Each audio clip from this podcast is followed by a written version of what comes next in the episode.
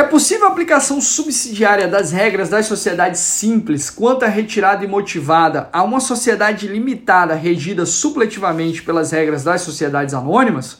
Olá, eu sou Luiz Vale. Você deve lembrar que o artigo 1053 do Código Civil, ele permite que uma sociedade limitada opte por ter regência supletiva das regras das sociedades anônimas, desde que o faça expressamente através do seu contrato social.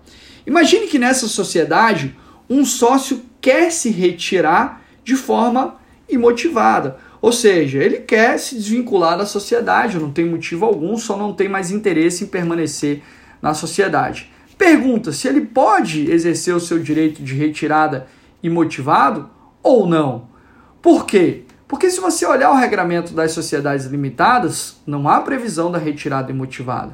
E se você olhar para a Lei 6404, que é a lei de sociedades anônimas, também você não vai encontrar previsão acerca da retirada imotivada, só da retirada motivada.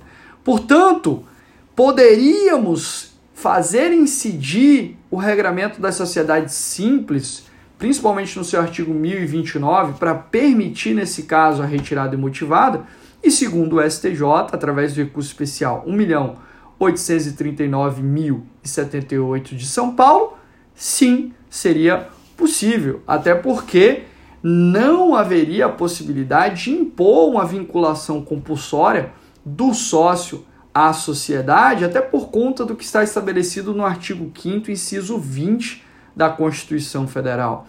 E também, nesse caso, a aplicação subsidiária das regras das sociedades simples se faria possível até por conta do que está estabelecido no artigo 1089 do Código Civil, que prevê que, diante de, um, de uma omissão na Lei 6404 de 76, pode-se aplicar o Código Civil.